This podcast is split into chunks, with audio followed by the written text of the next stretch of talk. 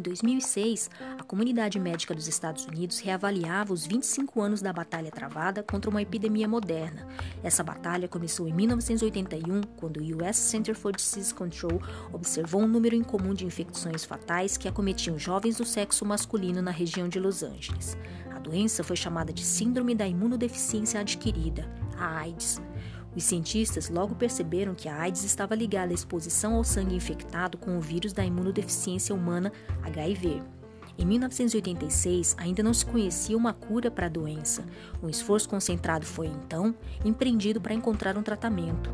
A primeira droga disponibilizada para o combate à AIDS foi o 3-azido-3-desoxitimidina, ou AZT. Tratava-se de um análogo da timidina, um dos quatro nucleotídeos que compõem o DNA.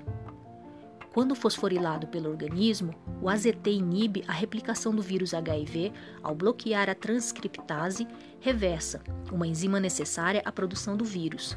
O AZT foi testado pela primeira vez em 1985 e foi aprovado para uso em pacientes com AIDS somente dois anos mais tarde pela US Food and Drug Administration. Embora ainda não tenha cura, o AZT e drogas correlatas têm contribuído para tratar essa doença que antes era considerada fatal. Processo de desenvolvimento de drogas como o AZT envolve uma grande quantidade de análises químicas. Por exemplo, devem-se fazer medições durante os estudos em animais e seres humanos para determinar os efeitos e as doses apropriadas de um novo medicamento. Técnicas analíticas também são adotadas pelos fabricantes de medicamento para monitorar a qualidade de uma droga quando ela está pronta para ser lançada no mercado.